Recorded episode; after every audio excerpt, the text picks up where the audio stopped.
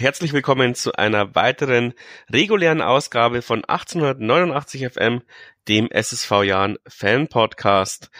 Danke Tom, dass du dir Zeit genommen hast und ich ja, wir sind eine Folge zu spät quasi. Letzte Woche wollten wir aufnehmen, aber ich habe mir gegen Preußen Münster eine Erkältung zugezogen. Ich sag aus dem Stadion, aber es gab Leute, die behaupten, das lag daran, dass wir bis um zwei Uhr noch im Hexenhäusel waren. Ich weiß es nicht.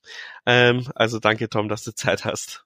Ach, kein Problem. Das ist ja kein Stress für den Jahren, doch immer gerne. Ich würde die Folge gerne verlieren, verlernt äh, nennen. Was sagst du dazu? Mal schauen, ob sich noch was anderes ergibt, aber es klingt auf jeden Fall nicht schlecht. Also es ist schon eine außergewöhnliche Situation gerade, oder? Dass wir, weil ich meine, es war ja, wir haben ja schon öfters mal den Oktober oder den November der Wahrheit ausgerufen, seitdem es diesen Podcast gibt. Und diesmal war es ja wirklich der Oktober der Wahrheit. Es gab ja eins, zwei, drei, vier, fünf, sechs Spiele im Oktober. Und die haben wir gewonnen und dann noch das erste November-Spiel. Also äh, ja, aber ich reibe mir ungläubig die Augen. Wie geht's dir? Ja, ähnlich. Also ich bin so viel Grün bei Jahrenergebnissen nicht gewohnt, weil im Kicker ist das immer so untermalt, ne? Und ich habe mir gedacht, vielleicht nimmt sich die Mannschaft ja auch ein Beispiel an den neuen Auswärts Ausweichtrikots und macht jetzt nur noch grüne Ergebnisse oder sowas. Ähm, ich erinnere mich auch noch an die erste Folge oder sowas, wo ich da war, da lief ja alles andere als gut. Ja? Und dann ist das jetzt ein sehr angenehmes Gefühl. Also es ist wie Urlaub. Urlaub, Urlaub im Stadion, ja. Ähm, oh ja. Obwohl ja, also wenn man die ha das Haar in der Suppe suchen möchte, ähm, die Leistungen kontinuierlich schlechter wurden und trotzdem hat's gereicht zum Sieg. Ähm, kannst du dir das erklären? Ja gut, das ist jetzt, das kann man wahrscheinlich die, die Fehler überall suchen. Das ist, wie hat's der, der Max hat's mal so schön genannt, äh, die dritte Liga ist halt auch eine Fehlerliga. Ja, wenn du da vielleicht manchmal einfach besser bist oder einfach auch mal Spielglück hast, dann kannst du halt sowas einfach gewinnen. Also ob es jetzt da eine explizit einfache, genaue Erklärung dafür gibt, wage ich zu bezweifeln. Ich denke, es sind einfach viele verschiedene Faktoren. Mal hast du einfach ein Matchglück, wie gegen 60 jetzt am Ende. Mal hast du einfach das Glück, dass äh, die Gegner einfach auch Fehler machen. Wie bei Halle zum Beispiel oft äh, reihenweise am Band passiert. Oder auch bei Preußen Münster mit den Karten. Und von daher ist es okay. Und ich glaube, das hast auch mal du gesagt, dass ich von dir auch mal aufgeschnappt. So als Spitzenmannschaft oder als gute Mannschaft äh, gewinnst du halt solche Spiele auch. Ähm, das Zitat kam, glaube ich, vom Hallischen Trainer, wenn mich nicht alles täuscht. Ich habe es jetzt gerade nochmal nachgehört und witzig, dass du es gleich anbringst, weil ich habe in den YouTube-Kommentaren äh, von der Highlight-Zusammenfassung, wo das Interview war, gelesen, wo einer gesagt hat, ja, so eine schwachsinnige Aussage, ähm, Tore entstehen immer durch Fehler, das ist nicht dritte Liga exklusiv. Aber ich glaube, der Trainer hat halt damit gemeint, dass in der dritten Liga halt äh, die dritte Liga eher eine Ausbildungsliga ist und da passieren halt mehr Fehler als in Liga 2 und Liga 1. So ja. würde ich es eher interpretieren. Außerdem muss man halt einfach auch mal sagen, es ist halt einfach Qualitätsunterschied. Und wenn es keinen Qualitätsunterschied zur ersten Liga gäbe, dann bräuchten wir das alles nicht. Ja, dann könnte jeder wie er will spielen, so nach dem Das ist halt nun mal irgendwo einfacher so. Und weil du sagst, äh, Tore entstehen immer durch Fehler, ja, wie gesagt, also wenn man sich da so manche Tore von unseren manchen ehemaligen Spielern zurückerinnert, ja, dann schon, aber mei, nicht nur immer. Ja. Manche Tore entstehen auch einfach nur durch ähm, purer Wille wie Fabers äh, Flanke ins lange Eck. Da würde ich jetzt sagen, da waren jetzt nicht viele Fehler beteiligt, sondern das war halt ja. einfach nur äh, ja kurios. Ja, oder halt einfach manchmal die unbandige Wille zu gewinnen oder einfach mal eine gute Einschätzung. Ne? Ich meine, schau dir das vom Eisenhut oder Eiching an. Ich meine, die Flanke, wo er gegen 60 geschlagen hat, eben zu Eisenhut, das muss, machst du auch nicht dauernd, ne? Oder hast du halt einfach mal wirklich diesen Willen da oder einfach auch dieses können, wo er halt vielleicht dann doch hat, weil ich meine, der spielt immer nur in der dritten Liga Fußball, also ein bisschen was muss er können. Auch wenn es nur die dritte Liga ist, immer in Anführungszeichen, aber trotzdem, ich meine, so weit muss man erst mal kommen. Ja, da haben wir ja auch in dieser Analyse, oder da hat jemand im Jahr Underground geschrieben und ich habe es mir jetzt dann danach nochmal angeschaut, ähm, dass eben Verlat da dasteht und völlig aus der Puste ist. Und zwei Minuten vorher gab es eben diesen Konterlauf von Faber, wo Verlat versucht hat, ihn mit beiden Händen umzureißen und schafft es aber nicht, den Faber zu stoppen. Und da war er halt noch völlig, ähm, ja, aus der Puste und ähm, dadurch hat er dann auch nicht äh, einen Eisenhut gedeckt ähm, Und äh, ich, ich, mir ist eingefallen, es ist ja so ein kleiner Butterfly-Effekt, ja. Also ähm, irgendwelche Aktionen zehn Minuten vorher führen dann später zu dem zu dem Tor. Und äh, das ist ja vielleicht auch so ein bisschen unsere Qualität diese Saison wieder, ähm, wo ich ja letzte Saison gesagt habe, irgendwie wünsche ich mir unseren alten Konditionstrainer zurück, weil in der Zweitligasaison hat man schon gemerkt, wir ab der 70. Minute hatten wir keine Körner mehr. Und mhm. dann haben die Gegner eigentlich oft uns genau so äh, das Genick gebrochen. Wir haben davor gut mitgehalten und dann kam eine Unkonzentriertheit und hast es noch in der 80., 90. Minute verloren. Und ich glaube, genau das machen wir jetzt auch bei den Gegnern. Also wir machen sie mürbe, wir laufen sie teilweise mürbe und ähm, dann können wir auch noch Qualität von der Bank bringen, obwohl jetzt drei Leute verletzt waren, die eigentlich auch Stammspielerpotenzial hatten, äh, hast du trotzdem noch Leute von der Bank bringen können, die dann auch wieder den Unterschied gemacht haben, wie so oft in den letzten Wochen.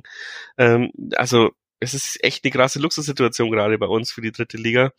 Und das ist vielleicht der Unterschied, warum wir oben stehen und ähm, die knappen Spiele dann auf unsere Seite ziehen, im Gegensatz zu letzten Jahr oder im Gegensatz zu 60 jetzt. Also die, die haben auch sehr mit der Niederlage gehadert. Aber wie gesagt, als Trainer hättest du nach dem Lauf vielleicht Verlat auswechseln müssen, hast es verpasst und dann genau der Spieler, ähm, verursacht dann das 1 zu 0 mit seiner Schludrigkeit. Witzig ist aber, dass er dann auch noch in die Kicker 11 des Tages gewählt wurde. Also ich, ja, irgendwer war da betrunken.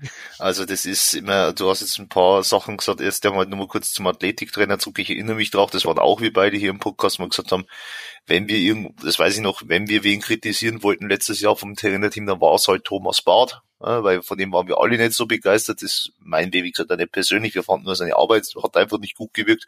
Und ich finde, da merkst du dieses Jahr schon einen Unterschied. Einfach auch, glaube ich, so irgendwie der Umgang mit den Spielen. Ich glaube, dass dieser, ich habe seinen Namen wieder vergessen, Peintner oder Pointner oder wie er heißt, ähm, da einfach ganz einen anderen Draht dazu die Spieler an sich findet. Ja? Und ähm, dann, was du auch noch gesagt hast, ist, ähm, du hast ja viele verschiedene Sachen aufgezeigt, zum Beispiel Qualität von der Bank, dass wir noch ein paar Körner haben, dass vielleicht auch jeder immer Bock hat, sich reinwirft und sowas. Und ich bin vielleicht bei sowas der Meinung, wir sind jetzt in keinem dieser Bereiche vielleicht unglaublich herausragend, das kann schon sein, ne? vielleicht in einigen sehr gut, aber sowas, ne? Aber wir haben halt einfach, finde ich, auch keine exorbitanten Schwächen. Sowas wie zum Beispiel, wenn du jetzt letztes Jahr wieder nimmst, in der Zweitligasaison, da hattest du das Gefühl, die haben einfach alle selber keinen Bock. Ja? So, wie gesagt, mein Lieblingsspieler und solche Sachen zum Beispiel, das hast du halt dieses Jahr zum Beispiel gefühlt nicht. Dann hast du eben das Gefühl, dass sie noch können haben und die Spieler von der Bank tun wir nichts weg. Das sind jetzt nicht die Qualitäts-Superspieler und boah, geil, eins zu eins zu ersetzen. Aber das sind halt keine Spieler dabei, wo du sagst, so, wie habt ihr das letztes Jahr aufgesagt, so nach Motto, äh, da muss Uwusu raus, oh Gott, da kommt Makridis, so nach dem Motto, sondern da sagst du halt jetzt, keine Ahnung, äh, packst ein, wie hat er geheißen, ein, ein, ein Bulic von mir aus raus, ja? Und bringst einen Eisenhut, wo du sagst, Eisenhut ist halt kein Downgrade, sondern er kann das vielleicht eins zu eins irgendwo ersetzen. Und das macht halt, finde ich, auch einfach sehr viel aus. Weil wenn du dir 60 anschaust zum Beispiel, die haben ja mit einem absoluten Rumpfkader gespielt, im Endeffekt. Ja? da, da hattest du halt wirklich nichts mehr, was du einwechseln konntest. Deswegen musste, hätte von Verlag wahrscheinlich so oder so drin bleiben müssen. Kurze Werbeunterbrechung und auch heute wieder der Dank an unserem treuen Partner, dem Rebest Fitness Club in Regensburg, wenn ihr so fit werden wollt wie unser Jan 11, damit ihr noch in der 94. Minute die Luft habt, um das 1 zu 0 zu schießen oder bei einer anderen Sportart herausragende Leistung zeigen wollt, dann meldet euch doch im Rebest Fitness Club an und holt euch die nötige Fitness. Und mit dem Codewort 1889 FM bzw. Jan Podcast bekommt ihr nicht nur Rabatt auf euren Tarif, sondern auch noch einen 50 Euro Gutschein für den Fanshop und einen und ein Trikot mit Wunschvlog. Also gleich beim Rebest Fitness Club anmelden oder mal zum Probetraining vorbeischauen. Einfach per Kontaktformular, WhatsApp oder Telefon einen Termin vereinbaren und Jan Podcast äh, oder 1889 FM nennen. Ja, jetzt geht's weiter in der Folge. Was ja absolut erstaunlich ist, ist, finde ich, auch unsere Innenverteidigung. Das war ja letztes Jahr auch nicht äh, so. Äh, egal wer da ausfällt, äh, das wird kompensiert. Ähm, und da gab es jetzt schon einige Ausfälle. Und egal, ob der Ziegele spielt oder Bitroff nochmal zwei Spiele spielen muss oder ähm, Ballas äh, ersetzt werden muss oder reinkommt oder also egal wer von denen vier und Bräunig brauche ich ja gar nicht sagen, ähm, der, die liefern alle eine super geile Leistung ab. Am Anfang war ich ja ein bisschen, ja, noch, nicht, noch nicht ganz vom Ballers überzeugt, aber mittlerweile ist mir völlig egal, wer von diesen vier da in der Innenverteidigung spielt. Ich habe vollstes Vertrauen. Ähm, und am meisten macht mir natürlich Bräunig Spaß. Der ist 19 Jahre äh, jung, ähm, spielt die Saison seines Lebens anscheinend und die Szene gegen 60 war ja der Hammer. Ähm, da war wurde mal gefährlich, ich weiß nicht welcher 60er, ähm, hat da mal zwei Leute stehen lassen, kommt hätte frei zum Schuss aufs Tor kommen können äh, und äh, Bräunig rutscht rein und äh, klärt's mit den mit seinem Gemächt und feiert sich dann auch noch dafür. Und das ist genau dieser Spirit, den ich sehen will. Und es macht wieder unfassbar viel Spaß ähm, dieser Mannschaft zuzuschauen. Absolut, wie gesagt, das bei Ziege war das ja auch so, wo Lakenmacher sich da ein bisschen zu viel Zeit lässt und dann denkt sich Ziege, nö, ich mache, ich leg mich jetzt da mal wie so ein Baywatch-Model so dazwischen und äh, dann kommt der Bräunig durch. Das war der Bräunig. Ziege. Also nur Bräunig, hätte Ziege, ich meinte auch mal. Echt? Ich weiß nicht, bei Ziegele könnte ich es mir jetzt nicht erinnern, aber diese, diese, diese Jubelszene war auf jeden Fall Bräunig. Ähm, und du Nein, nicht gejubelt, der ist einfach bloß dazwischen gegrätscht. Aber kann sein, die haben, haben beide ja, Ziegele ja auch ein saugeiler Typ, auch der Jubel zum Tor damals, äh, äh, der absolute Oberhammer. Und was ich diese Saison wieder so ein bisschen hab, ist, ähm, ich habe es mir gegen Preußen Münster gedacht. Ähm, da stand ich halt äh, im Block und ich weiß nicht, es ist immer schwierig, ob man, ob die Wahrnehmung einfach verzerrt ist, wenn man im Block steht, im Gegensatz zur auf der Pressetribüne, weil natürlich hatte ich da auch schon die, die dritte halbe oder so. Und um mich herum, ja, und um mich herum ähm, haben sie so ein bisschen auch langsam zum Granteln angefangen, weil wir halt schon relativ schlecht waren, auch in der ersten Halbzeit vor allem. Ähm, und ich hatte aber immer das Gefühl, wir hatten das, wir haben das Spiel unter Kontrolle und können nochmal den Schalter umlegen. Also, und das ist auch irgendwie so, ja, ich würde nicht sagen spitzenmannschaftsmäßig, aber man, man sieht es auch bei, bei Mannschaften, bei denen es immer mal wieder läuft, ähm, dass die Mannschaft, egal zu welcher Minute, irgendwann mal entscheiden kann, okay, es läuft, also die Leistung gerade langt nicht, wir müssen noch mal eine Schippe drauflegen und sie können dann die Schippe noch drauflegen und dann lang auch mal zehn gute Minuten, um ein Spiel zu gewinnen. Und so hat sich's gegen äh, Münster angefühlt, ja. Die haben irgendwann in der 60. oder 70. Minute erkannt, ähm, ja, das langt einfach nicht. äh, und dann haben sie einfach so viel Druck gemacht, dass die Tore dann doch noch gefallen sind. Ja, das ist vielleicht auch etwas, wenn es jetzt, ich meine, wenn du mal so im Privatleben zum Beispiel schaust, ne, ist ja das oft immer das, wenn man so sagt, so was erscheidet einen erfolgreichen Menschen vom Otto Normalverbraucher ja, weil er halt nicht aufgeht, weil er immer weitermacht, auch wenn es einmal nicht gut läuft, ne. Und ich meine, klar, wir dürfen jetzt halt all das Ganze nicht überschminken. Wir haben schon definitiv noch Probleme, wahrscheinlich auch teilweise schlimmere Probleme, als wir uns eingestehen wollen. Ja. Aber wie du schon sagst, so nichtsdestotrotz, sie geben halt dann nicht auf, machen weiter, dann reichen die halt auch mal zehn Minuten. Ja. Und das ist natürlich schon was, äh, wo auch sehr viel wert ist. Ja. Ich würde jetzt aber auch sagen, ich habe ja das kommentierte Spiel von Münster. Ich habe auch manchmal immer so das Gefühl, dass das einfach oft mal so ausschaut, als würden es nicht, würden, was hätten wir nicht so einen Zugriff, aber ich glaube, ich hätte ziemlich viel Lauern auf Konter und solche Sachen. Und eine Sache noch, Entschuldigung, ähm, was halt auch sehr schön zu sehen ist, wie gesagt, so gern ich mehr so eben auch mochte, aber ist auch, dass Enox es halt anscheinend auch schafft, wirklich sowas im Spiel eben einzubringen, dass sich dann was ändert. Dass er halt eben dieses, wie im Ingame-Coaching sagst du immer, dass er Ingame-Coaching betreibt, dass sich was ändert, dass du merkst, er sagt was und es wird umgesetzt und da passiert was. Und nicht so, wie du eben halt leider letztes Jahr oft das Gefühl hattest, du kommst aus der Halbzeit raus und da hat sich effektiv nichts geändert. Ja, ähm, da bin ich ganz deiner Meinung. Also dieses Ingame-Coaching finde ich immer wieder beeindruckend und das ist ja nicht nur Joe Ennox, der da rumwütet, sondern auch Chauner ähm, hat da wohl einen sehr großen Anteil. Also der steht da immer vorne, hat vielleicht auch ein lauteres Organ als der Joe und äh, und es gibt witzig ist ja auch immer, dass sich der Joe so immer auf so einzelne Akteure auch so ein bisschen einschießt. Also wenn man so ein bisschen näher dran hockt, dann hört man eigentlich die ganze Zeit nur Agi, Agi, Agi, Agi. In der Vorbereitung war es oft der Joel, der einfach sämtliche äh, Anweisungen immer ignoriert hat. Äh, deswegen wurde er ja auch immer da ausgewechselt und man hat dann auch immer schon immer gehört, äh, was er reingeschrien hat. Vor allem bei dem Augsburg-Spiel fand ich's geil und wie er es dann nicht umgesetzt hat. Also dieses Fast wollte ich ja auch noch aufmachen, weil das ja auch dein Lieblingsthema ist, Joel Swartz, die Causa. Ja. Ähm, Und äh, heute hat ja, oder gestern hat ja Bayer Lords ein bisschen nachgetreten. Äh, Finde ich schon witzig, dass er gesagt hat, die Qualität hätte man schon gerne gehabt, aber der Charakter war halt eigentlich, passt nicht zu unserem Teamspirit oder so ähnlich, also frei also, zitiert. Ähm, und das sieht man jetzt, glaube ich, auch. Also lieber äh, lieber habe ich jemanden, der auf den Joe hört und seine Anweisungen ernst nimmt, als jemand, der meint, die dritte Liga ist sowieso äh, nicht auf, auf meinem Niveau.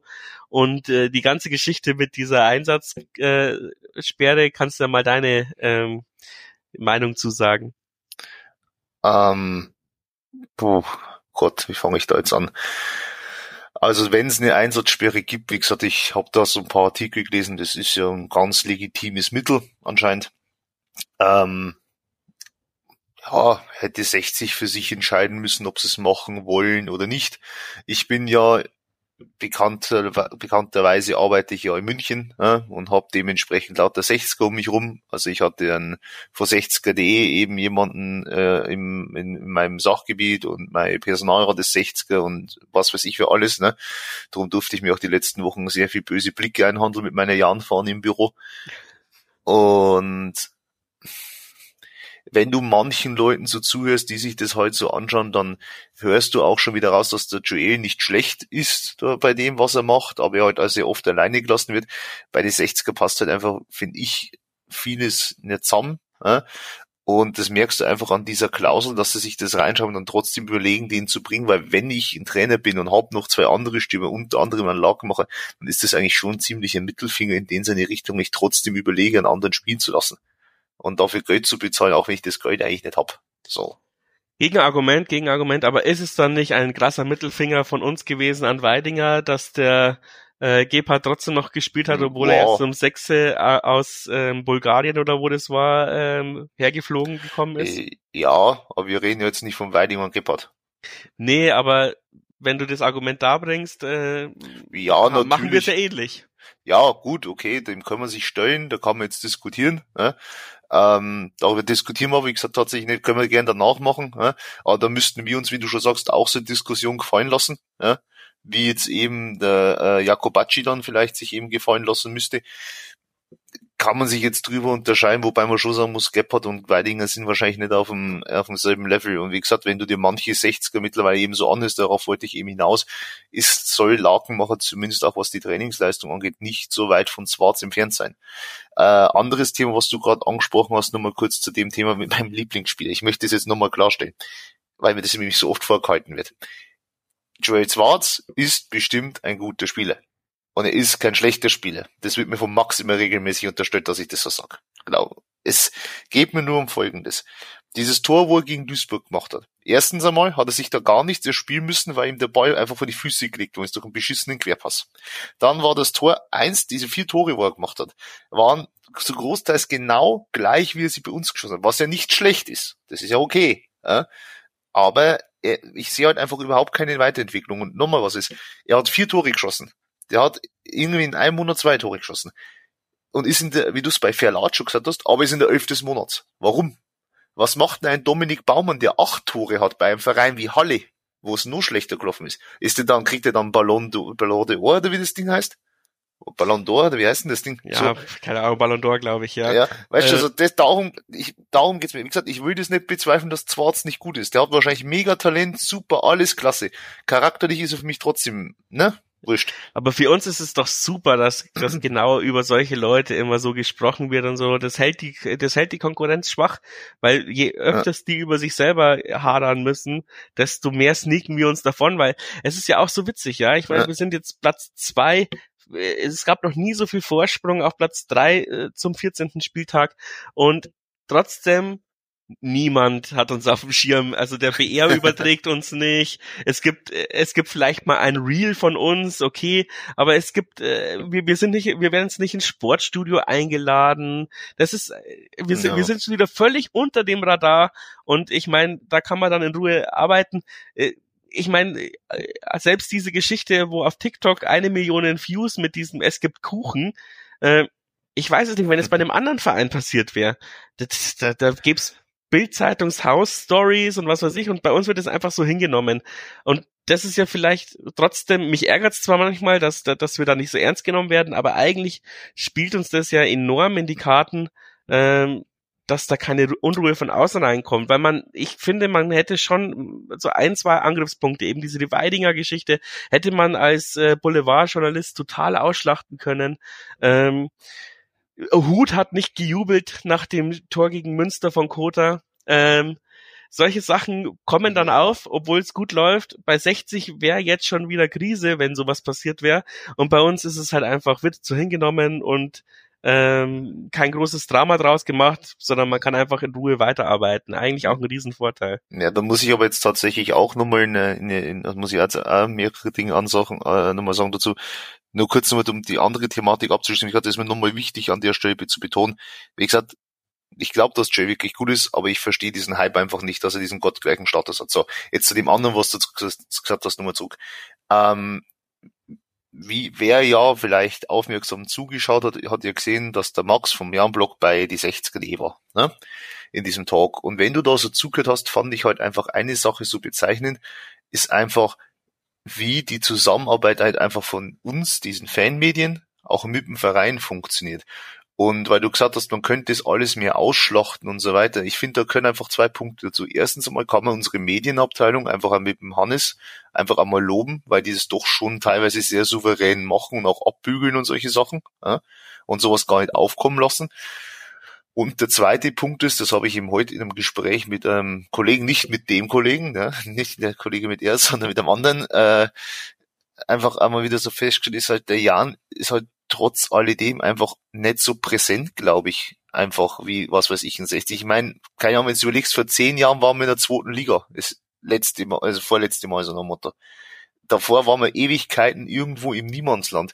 Ich kann dir ja genau sagen, ich bin damals nur deswegen auf den Jahren gekommen, 2012, 13, weil ich mich wieder für Fußball interessiert habe, weil ich irgendwo in meinem damals, ja, 18-jährigen Hirn, Gott ist das lange her, ähm, gewusst hab, ah, da gibt's einen Fußballverein in Regensburg, der war relativ gut, ich erinnere mich.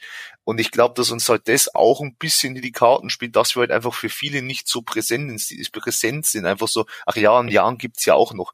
Hingegen die 60er, und das ist eben das, was ich gemeint habe bei dem 60er, wenn du es so anhörst, der, der Kölner nennt den einen vom Blog irgendwie ähm, voll, ähm, Vollidioten so nach dem Motto. Also irgendwas gab's da mal.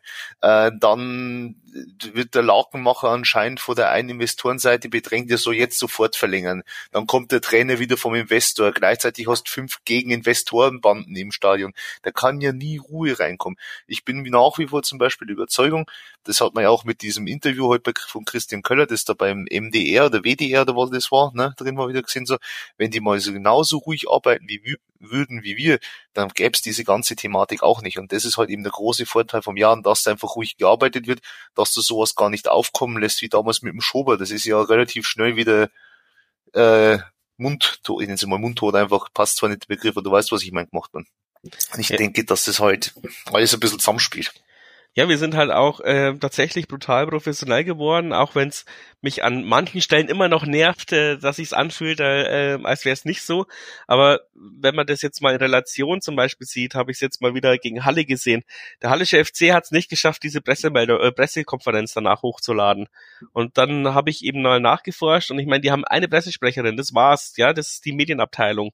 Und äh, da sind wir für die dritte Liga ja mittlerweile so aufgestellt wie der FC Bayern München äh, gefühlt, ja. Also hm. ich meine, wir haben äh, wir haben äh, vier hauptamtliche Leute, die in, in der Medienabteilung arbeiten und ich glaube immer noch ein bis zwei Praktikanten. Ähm, und ich meine, ich habe damals auch, äh, als wir Turmfunk angefangen haben, war es der Till. Und das war's dann auch, ja. Und irgendwann hat der Till auch mal einen Praktikanten bekommen. Und jetzt sind wir zu fünft, ja, in der, also wir, jetzt ist der Jan zu fünft in, in der Medienabteilung. Und so zieht sich das wahrscheinlich auch durch den restlichen Bereichen durch. Wir werden es nicht zehn Jahre aufrechterhalten in der dritten Liga, weil äh, es sind halt einfach, weiß ich nicht, die Hälfte nur des Umsatzes. Aber äh, ja, also wir sind, wir, wir dürfen uns da auch nicht mehr ganz so klein reden, auch wenn es, auch wenn es schön ist, so der Außenseiter zu sein. Und äh, deswegen leite ich über, wann dürfen wir denn endlich vom Aufstieg reden? Weil äh, du bist ja auch einer, der es immer mitverbietet. Hm. Ja, was soll ich jetzt da großartig dazu sagen? Ich weiß nicht, aber, also spätestens, wenn es rechnerisch durch ist, darfst du auf jeden Fall drüber sprechen. Ja, ja? danke, danke, danke. Also ich, de ich denke mal spätestens da. Es ist halt, ich weiß gar nicht, wer das wieder gesagt hat, das war jemand aus dem Disco, ich glaube Blackie war das, der war auch gesagt hat, so naja, nach dem Motto, jetzt lass uns mal gegen Ulm und Dresden verlieren und Essen gewinnt zwei Spiele. So, es ist halt, ich habe letztens einen Artikel am Kicker gelesen, da ging es um Nürnberg. Nürnberg ist der beste Elfplatzierte aller Zeiten, weil die sind irgendwie Elfter. Wenn sie einmal gewinnen würden, könnten sie rein theoretisch oder mit viel Glück mindestens in die Top Top 5 oder so springen, so nach dem Motto. Und es ist halt einfach, ich meine, wenn du auch jetzt ja gerade so die Tabelle anschaust, wieder hier in der dritten Liga, da sind Mannschaften drin wie die, die die da dieses diese Stadt da mit Audi und so, ne, die wo äh, jetzt zwar wieder im Mittelmaß sind, aber vorher auch mega gut waren, so also keine Ahnung, ob man darüber sprechen kann. Ich sage jetzt mal, wenn ich mir wahrscheinlich einen Spielplan anschaue, äh, warte mal, habe ich jetzt, wenn ich mir einen Spielplan anschaue, vielleicht, ich sage jetzt mal, wenn wir uns weiterhin gut halten, hm, ja, Ende Februar könnte man dann wirklich mal ein bisschen konkreter werden. Also ich sag, wenn du jetzt aus den nächsten zwei Spielen mindestens vier Punkte holst, wirst du nicht mehr drum rumkommen, diese Diskussion zu führen. Sagen wir es mal anders, weil du es gerade gesagt hast, wenn du jetzt in den nächsten zwei Spielen Punkte holst und vielleicht auch noch eine gute Leistung auch noch zeigst dazu, ja, dann solltest du auf jeden Fall von diesem Ziel, was ursprünglich mal ausgegeben war, sich nur etablieren und so weiter, ein bisschen abrücken und schon sagen, ja, wir möchten schon oben mitspielen. Sowas vielleicht. Oder, also ich, oder zumindest DFB-Pokal aus. Ja, irgendwie. Also das ist, wenn wir uns auf was einigen würden, das ist eigentlich schon das, das, davon würde ich gerne sprechen. Also, dass wir uns eigentlich für den DFB-Pokal qualifizieren müssten über diesen Weg. Da, ja, okay, damit kann ich auch noch leben. Aber ähm, natürlich, du hast ganz äh, recht, ja, es verliert jetzt zwei Spiele, dann musst du gegen Freiburg 2 auf einmal äh, gewinnen, äh, was ja eigentlich möglich erscheinen sollte, aber der Druck ist dann riesig. Und mhm. dann ist irgendwie Sonntagabend gegen Freiburg 2 mit nur noch 8000 Zuschauern im Stadion, es regnet und es ist kalt. Ähm, ja, es kann alles passieren im Fußball und deswegen, glaube ich, liebt man ja auch diesen, dieses Spiel so sehr. Ja. Und äh, vielleicht sollte man mal sa sagen, was uns gerade also wo wir gerade am meisten Verbesserungspotenzial sehen. Äh, eine Sache nur, weil du gerade gesagt hast, da in dem Spiel kann auch alles passieren. Wie gesagt, vor allem wenn du die nächsten Spiele mal anschaust. Ich meine, hätten wir vor der Saison gesagt so, uh, Viktoria Köln, Saarbrücken, ja, Haching ist immer für Überraschung gut, ist das, puh, ja, schweres Programm, boah, aber im Endeffekt irgendwo bist du halt einfach momentan zum Beispiel stärker wie Saarbrücken irgendwo, aber trotzdem haben die Bayern rausgeschmissen. Also es ist halt einfach auch keine, keine Laufkundschaft. Auch Freiburg 2 wird keine Laufkundschaft sein. Vielleicht nicht so schwer wie Dresden, klar, okay, von mir aus, aber es ist halt nichts dabei, wo du sagst, oh, mir wurscht. Auch Viktoria Köln, die sind vielleicht momentan nicht so super toll drauf, aber, hm, oder wie gesagt, Ulm hat ja auch nur eine momentane Dirty, die waren ja vorher brutal. Aber gut, da kommt, wie du schon gesagt hast, wo könnten wir uns denn verbessern? Wo, wo würdest du denn sagen, könnten wir uns verbessern? Also mein Top 1 wäre Standards, weil das ist im Notfalls der, der Dosenöffner. Die Spiele gehen immer sauknapp aus. Also du hast jetzt, wir haben ja nur gegen, also im Oktober nur gegen Mannheim und gegen Ingolstadt mit zwei Toren Unterschied gewonnen, sonst immer mit einem Tor Unterschied. Ähm, und haben uns auch oft schwer getan, dieses erste Tor zu schießen, um den Dosenöffner zu machen. Und äh, ich würde sagen, am Anfang der Saison haben mir die Ecken sehr, sehr gut gefallen und ich verstehe nicht, warum sie zumindest die Ecken nicht mehr hinbekommen. Und bei den Standards war ja dieses, ich weiß gar nicht, bei welchem Spiel das war. War das gegen Lübeck, äh, wo, sie, wo wir den Freistoß auf der Torlinie bekommen haben und die eine halbe Stunde rumdiskutieren, um dann zu entscheiden, wir passen zu jemandem, der überhaupt gar nicht weiß, dass er den Pass bekommt. Also äh, hm. das war schon wirklich ein Trauerspiel. Äh, offensichtlich haben wir das noch nicht geübt und es sei ihnen ja vergönnt. Also ich meine, äh, ich, wir haben, hatten ja auch die Diskussion im Discord eben, äh, muss man zu dem Zeitpunkt das schon alles können, weil äh, wahrscheinlich waren die Trainingsschwerpunkte nicht ähm, die Standards, aber zumindest bei den Ecken wenn ich, wenn ich nichts Einstudiertes habe, dann knall ich den halb hoch scharf zwischen 5er und 16er und dann kommt Ziegele, Ballas oder Bitroff schon hin, äh, irgendwann alle acht Ecken. Aber gerade im Moment wollen wir wieder irgendwie was zaubern, irgendwelche Varianten, irgendwelche kurzen Pfosten und keiner weiß, was er machen soll und dann verschenkt man dieses Potenzial. Also da wären schon noch drei, vier Tore gut gewesen. Mm, ja, also ich habe die Diskussion im Discord selber auch gesehen und bin da eigentlich eher bei dir auch so dieses, ich meine, klar, man muss sich auf den Gegner einstellen, man muss überlegen, wie, wann, wo, warum, welche Verteidiger, bla bla bla. Aber da bin ich grundsätzlich über dir, du darfst es auch nicht überanalysieren, weil du musst am Ende einfach nur eine Ecke schießen und kein, kein, kein Picasso hinzaubern. Ne? So, und was man halt schon mal so sagen muss, das war halt wirklich traurig, was da teilweise geschossen worden ist. Also das war ja Sparring mit dem Torhüter gegen 60. Ja? Oder ich lob, den, ich Ball mal äh, übers Tor und habe aber äh, die beste Freispruchsposition seit Jahren. Ja, oder halt auch diese, ich glaube, das war von Schönfelder, wie er ihn eigentlich in die Mitte schlagen will und das segelt in den Block. ja, so, das, und das ist halt, ich glaube, dass das momentan nur deswegen so ausfällt, weil sie halt teilweise wirklich so dermaßen schlecht sind.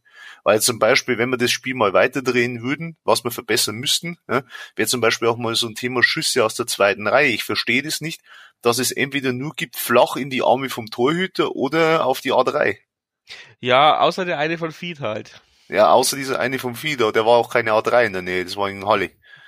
So, aber eben, das ist so dasselbe Thema. Ich glaube, das Problem ist, dieses auf das Einfache sich mal besinnen, dass diese einfachen Sachen richtig gemacht werden. Ich verlange nicht vom Schönfelder schießt ja meistens die Ecken oder Kote auch.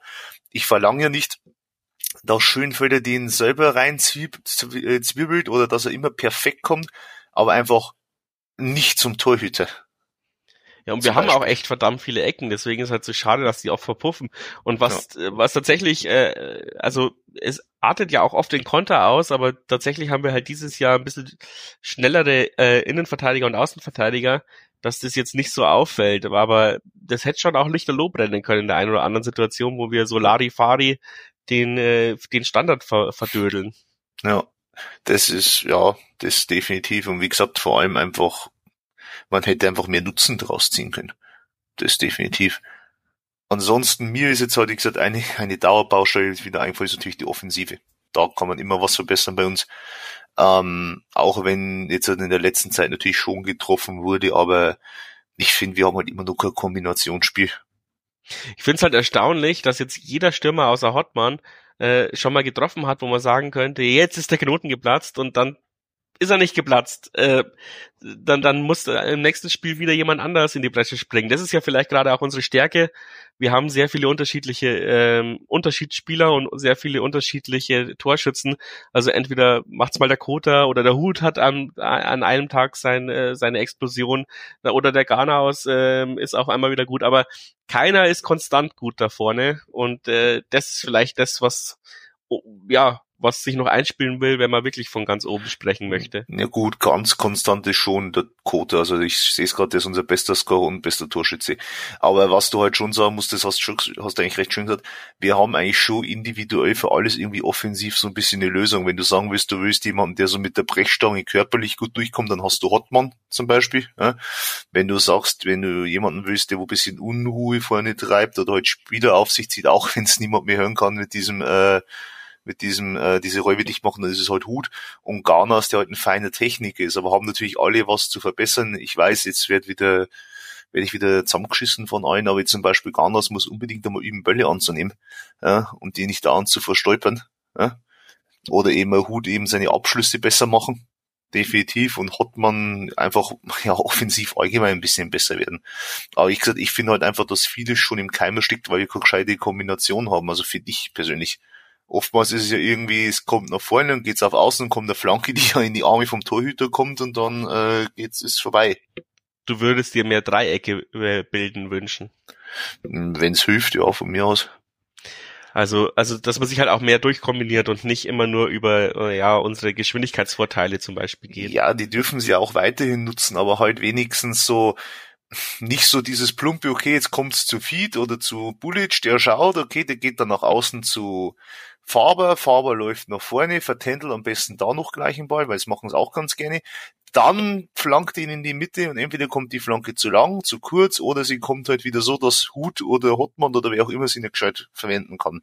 Dann halt lieber schauen, dass man vielleicht doch nochmal irgendwie zuspielen, sich irgendwie so nach vorne tankt Richtung 16 oder sowas. Diawusi macht das ja manchmal ganz gut, nur der, ja, macht dann zu viel. Ja, der, verko der verkopft zu viel auch teilweise, ja. ja. Das stimmt, über den könnte man auch noch sprechen, weil, also, äh, die, die Leistung gegen 60 war ja katastrophal schlecht. Er ist ja auch nach der 40. ausgewechselt worden, hat da jetzt eigentlich, ich tatsächlich habe ich die PK danach gar nicht gesehen, aber hat jetzt eigentlich mal jemand nachgefragt, ob das jetzt was Gesundheitliches war oder ob er wirklich einfach so eine schlechte Offiziell Leistung krank. Hat. Ah, okay, also er ist damit Fieber rein, quasi. So nach dem Motto, ja. Also ich würde, wenn du so die Awusi ansprichst, könnte man ja tatsächlich einfach mal so zum, ne, so zum, wie mal, welchen Spieltag haben wir jetzt an? 15. zum 15. Spieltag mal so ein Zwischenfazit abnehmen, weil ich muss schon sagen, dass die Awusi für mich eigentlich schon eine Überraschung in der Saison ist. Weil ich habe ihn ja an diesem Tag in Katzdorf gesehen, ja? diesen, was was ist das, der Tag der Partnervereine und muss sagen, dass ich da schon gedacht habe, boah, ob der wirklich einen Vertrag bekommt, also irgendwie so ganz umhauen tut er mich nicht und wie man ja immer hört, ist ja Joe hat viel zu verbessern, aber wenn er man, also bis auf die Leistung gegen 60, die wirklich nicht gut war, ja, aber er hat auch schon oft gezeigt, dass er sehr gut sein kann und ist auch sehr oft vor allem von gegnerischen Fans oder Bloggern oder sowas auch gelobt worden. Also ich finde schon, dass die Awusi so eine kleine, äh, ja, eine gute Wundertüte eben war. Also ich finde schon, ja, ich fand auch, es ist eher ein Risikotransfer gewesen und das Risiko ist bis jetzt aufgegangen. Ähm, er ja. ist eine gute Ergänzung für die Außen. Mhm. Ähm, natürlich habe ich trotzdem lieber Faber und Kota oder sowas ähm, vorne. Mhm. Vielleicht äh, bei Schönfelder, genau, Schönfelder über, enttäuscht mich immer noch so ein bisschen, weil eigentlich mhm. dachte ich, dass Schönfelder der Unterschiedsspieler ist und jetzt hm, würde ich gar nicht sagen, ob ich jetzt lieber Schönfelder oder Diawusi zum Beispiel aufstellen wollte. Ähm, ähm, ja, weil Diawusi bringt halt wirklich so eine Explosivität mit. Dem fehlt halt vielleicht noch ein bisschen das Spielerische von Schönfelder. Also wenn die beiden Spieler kombiniert wären, hätte man äh, noch, äh, hätte man noch einen äh, Weltklasse-Spieler auf den Außen. Ähm, so fehlt Schönfelder Felder fehlt so ein bisschen das Explosive und so ein bisschen auch der, äh, ja, auch so ein bisschen diese, diese Durchsetzungsfähigkeit und mal in das Eins gegen Eins zu gehen und so. Und Diawusi hat ja überhaupt gar keine Angst vor niemanden. ähm, läuft aber dann auch gerne mal mit dem Ball unbedrängt ins Aus. Ja.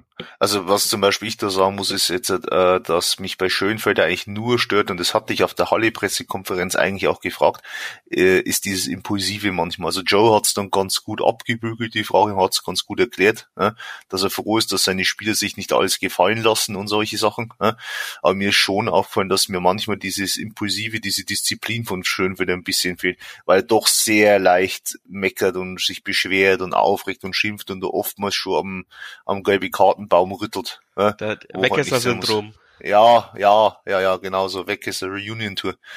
Und das ist etwas, wo ich nicht so toll finde. Manchmal vor allem merkst du auch, wenn er merkt, dass er selber gerade nicht so gut ist, dann wird's immer schlimmer. Das war auch gegen Halle, glaube ich, wo ihr euch alle so aufgeregt habt, zum Beispiel ebenso. Ja. Und von daher, ja, aber enttäuscht würde ich jetzt tatsächlich, wäre mir dann zu hart. Ich wüsste eigentlich gar kein Spiel, dem ich so richtig enttäuscht. Gucken wir mal kurz ja, ja doch tatsächlich so, ich habe keinen Spieler, der mich enttäuscht, nur bei ein paar Leuten, wo es mal eben aufgefallen ist. Jetzt, wenn es, wie gesagt, das bei Garnhaus eben mit dem Verstolpern, auch wenn mich, wie gesagt, Max jetzt dafür hassen wird. Und ansonsten eigentlich dass ja, Eichinger so wenig, äh, ja. so eine wenig Rolle spielt, überrascht mich ein bisschen. Ja, genau, das wollte ich gerade auch sagen. Ansonsten, ich fand sehr lustig, äh, weil man muss ja bei Geipel übers Karriereende spekulieren. Letztens ein Spiel ohne gelbe Karte. Oh, also ja, absolute ist, Frechheit. Ja, also Karriere. Hat er überhaupt noch Lust? Hat er überhaupt Ich weiß es nicht. Ja. Brennt er noch für den Jahren? Ich glaube, er brennt gar nicht mehr. Ja. Knackersemmeln zu schlecht. Aber lustigerweise zu beobachten, Eisenhut schaut sich gut was ab, ne? Also der hat dafür noch eine Gelbe fürs Mammeln kassiert. Ja, aber egal, der kriegt ja meistens nicht fürs Mammeln, sondern der kriegt's ja eher für, ähm, ich lasse jemanden über die Klingen springen oder oder so. solche Geschichten. Ach so, okay. Also ich finde Mammelgelb ist ist ist langweilig. Also ich Ach so, ja. hab zwar gerne auch mal guten Disput mit meinem Gegenspieler, aber ich finde, man muss den Gegenspieler immer so reizen, dass der Schiri nicht mitbekommt, dass du der Böse bist, mhm. sondern dass er dann irgendwann mal so ausrastet, dass er sich rot holt. Das ist doch die ja. Kunst im ja, Trash-Talken.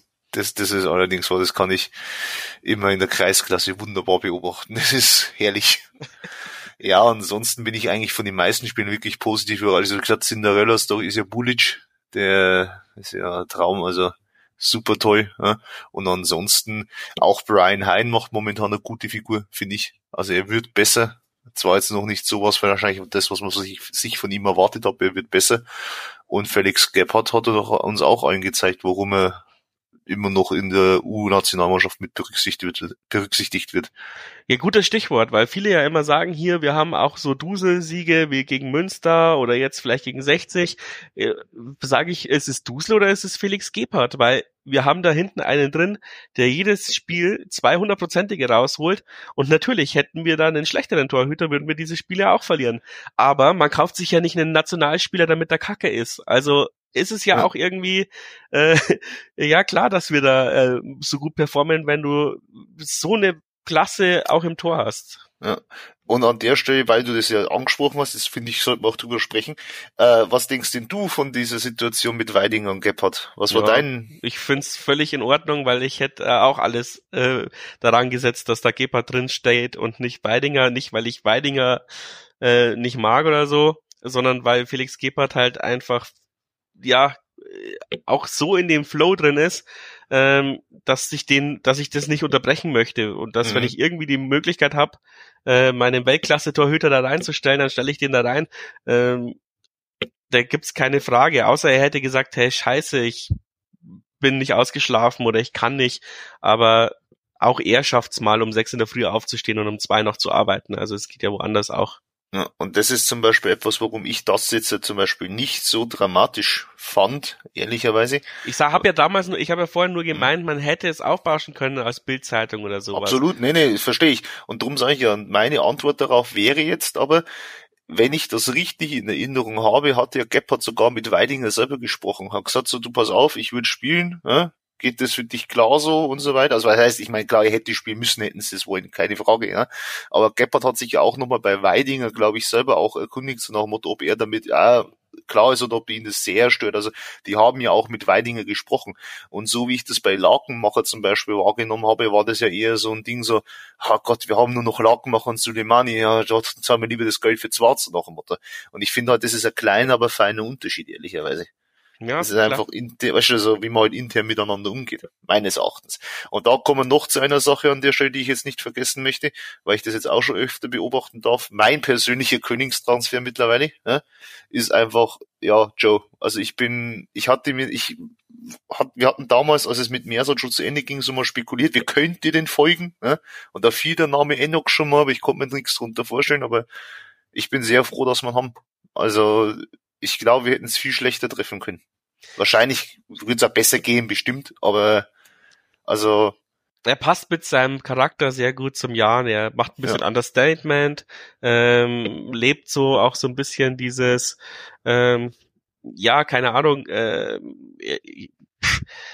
dieses, ja, dieses Jahren gehen vor. Ich kann mir auch bei ihm vorstellen, dass er, dass er sagt, ich bleib fünf Jahre hier oder so. Also, ja. ähm, er ist jetzt nicht jemand, der, der abgehoben wirkt oder sonst irgendwas und äh, ja, und er erklärt uns immer sehr gut, äh, was wir nicht verstehen auf der Pressekonferenz. Es gefällt uns natürlich auch, dass er uns für voll nimmt und nicht, ähm, man merkt es ja auch manchmal bei den Gegnertrainern, ähm, dass die dann meinen, hey, was stellst du hier für Fragen? Ich bin hm. der Trainer äh, und du bist bloß so ein dummer Blogger oder sowas. Ja. Ähm, und das muss man schon, das muss man schon zugute halten. Also, und offensichtlich kommt er auch mit Bayer Lorzer sehr gut zurecht, weil ich würde jetzt mal behaupten, äh, Bayer Lorzer ist jetzt auch nicht immer der einfachste Charakter ähm, als Chef und ähm, sie ergänzen sich da anscheinend äh, sehr gut. Und meine Theorie, die ich ja nicht bestätigen kann, ist, dass, ähm, dass wir trotzdem, äh, dass einer der Königstransfere auch unser Co-Trainer war, weil ähm, du eigentlich kriegst du in der dritten Liga keinen Co-Trainer auf diesem Niveau. Und äh, ich kann ich habe jetzt keine Beispiele, ich habe keine Beweise, sondern äh, nur, das ist nur so ein Bauchgefühl. Ja, ich bin gespannt, weil wir haben jetzt dann mit dem Blog was vor, das kann ich ja schon mal leaken. Ja? Demnächst. Vielleicht kann ich was herausfinden. Ähm, ansonsten, ja, wie du schon sagst, ich denke halt einfach ganz grundsätzlich, ey, ich finde halt einfach, Joe ist ein Grund, anständiger Typ, du kannst mit ihm mal ein paar Worte wechseln, er ist dann einfach nett, er lacht mit dir, ja? er erklärt dir die Sachen, du siehst auch, dass er sich für die Belange so interessiert, dass er sich für die Jugend interessiert. Wir waren einmal beim äh, U21, äh, U17-Spiel, da hat er dann zugeschaut. Ja? Er versucht es auch wirklich mit einzubinden, wobei man natürlich auch fairerweise dazu sagen muss, Mersat hatte in der zweiten Liga nicht so die Chance, jetzt irgendwie einen Jugendspieler mit reinzunehmen, wie du es in der dritten Liga hast. Es ist halt einfach so, man natürlich schon berücksichtigen muss. Ähm, und das da mal mit ihm und Bayerlotzer, das hört man ja auch öfter, dass sich mal wie die Fetzen geflogen sind. Ja, ich habe mich mit meiner Kollegin letzte Woche auch gestritten, es tut mir leid. Also ich glaube, das ist normal. Es ist absolut normal, äh, wichtig ist, wie man dann damit umgeht. Und mm, im Nachhinein finde ich auch, in der Abstiegssaison ist Mersat auch unnahbarer geworden. Ähm, mal schauen, wie mal schauen, wie Joe umgeht, wenn es mal zu Drucksituationen kommt. Das ist natürlich das andere. Ich meine, das ist halt immer das, ich meine, so fußballromantisch man sein möchte, wie wäre denn die, ich meine, du hast ja Hut erwähnt, dass er da nicht gejubelt hat, dass man das zum Beispiel auch hätte ausschlachten können. Ich meine, wie wäre es gewesen, hätte Hut bis jetzt immer noch nicht getroffen. Das ist auch das, was du gesagt hast, das kann sich so schnell ändern. Ich weiß noch, Hut vor Ingolstadt, da habe ich doch auch irgendwie in einem Aftermatch-Talk was mit Hut. Mein Gott, habt ihr mich zerrissen in Discord. Ja? Ich habe immer noch Albträume von Fabi, wenn, wenn ich das, das lese. Ne? So nach dem Motto. Und jetzt hört man das nicht mehr so. Ne? Das sind halt einfach, es ist halt, wie es Köller eben in diesem WDR-Interview einfach ARD. Fußball, ARD, pardon, einfach Fußball gesagt hat, sehr schön zum Anhören, wenn ihr eine sehr ekelhafte Geschichte hören wollt, ne? Ähm, gesagt hat, so ist es, die, als Fan siehst du halt immer nur diesen kurzfristigen Erfolg. So. Und das ist äh, etwas, wo man drum, äh, die Frage mal jetzt endgültig zu beantworten, ich denke, man darf vom Aufstieg reden, wenn wir einfach in der Saison weiter sind, dann können wir da gerne näher drüber reden. Stand jetzt ist es aber, wir haben jetzt noch nicht einmal die Hinrunde zu Ende. Ich finde das einfach zu früh fast ein schönes Schlusswort, aber wir müssen auf jeden Fall noch ähm, eine Sache hast du da auch eingebracht mit diesen Jugendintegrationen. Jetzt haben wir, glaube ich, schon den dritten aus der Jugend äh, zum Profi gemacht. Äh, diese Woche Max Meyer, 17 Jahre alt. Ähm, hört sich sympathisch auch an in seinem Interview und was ich erstaunlich finde, offensichtlich ist die halbe Fanszene mit ihm befreundet, weil als die Vertragsverlängerung war, habe ich so in jeder Instagram Story von Leuten, die ich bei 1889 FM äh, abonniert habe, äh, gesehen, äh, sauber Bruder, stark dicker. also Fly. ja, genau, also vielleicht äh, züchten wir uns da gerade jemanden ran, der dann äh, wie in anderen Vereinen oder so, wenn er mal da gibt's ja diese ein, ein, zwei Leute oder so, die auch aus der Fanszene kamen und wenn sie dann rot gesperrt sind, hocken sie im Block und feiern äh, und machen den Kapo.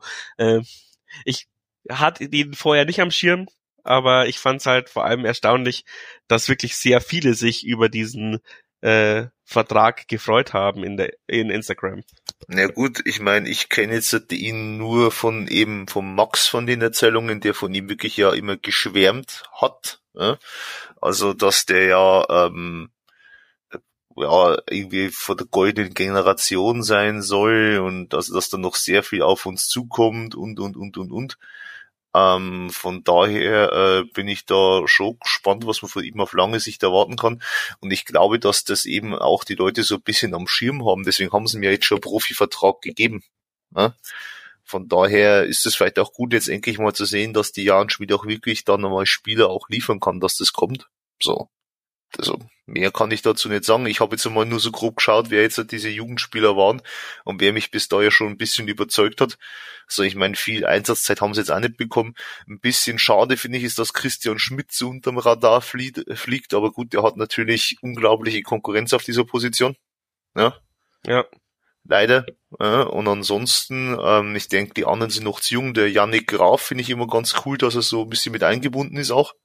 Ja, der macht seine Sache sehr ordentlich und diese, es sei, es sei mir verziehen, Onuikwe. Ja. Onuikwe, ja, ja. Der ist zumindest einmal regelmäßig dabei. Das ist auch cool, eine coole Sache. Ja. Aber ansonsten kann ich halt nur von den Namen her so ein bisschen und der, der, der Wurm halt. Stimmt, ja, Wurm habe ich auch schon vergessen. Also quasi schon der vierte.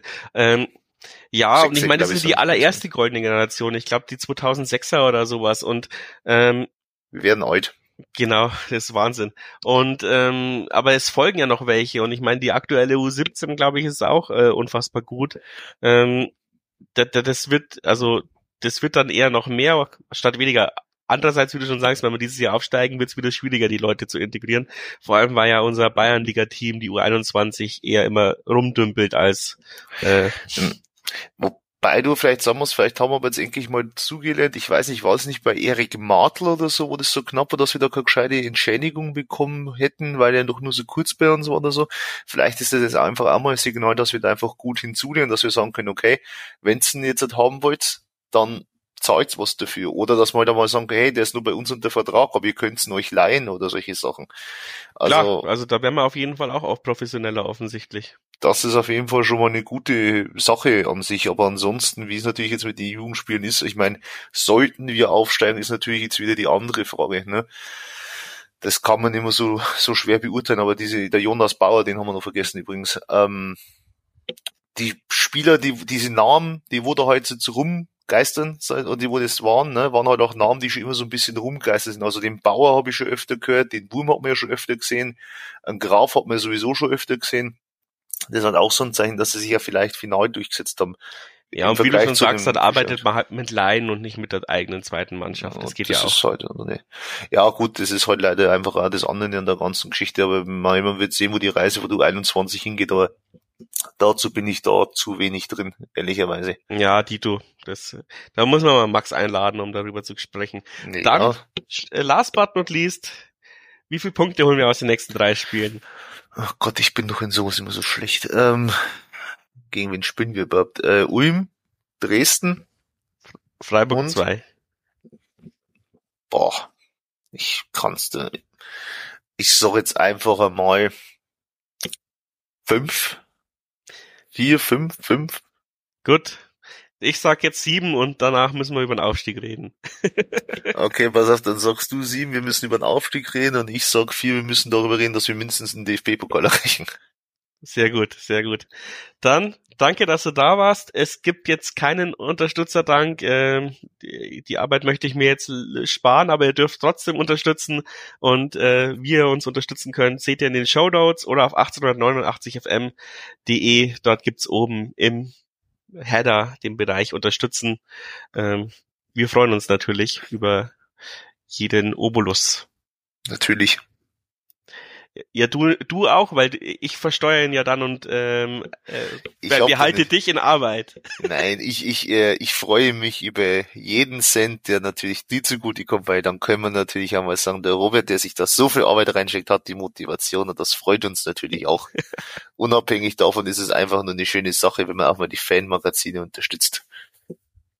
Sehr gut, der diplomatische Tom hat gesprochen. Danke, dass du da warst. ja, danke auch. Tschüss. Servus.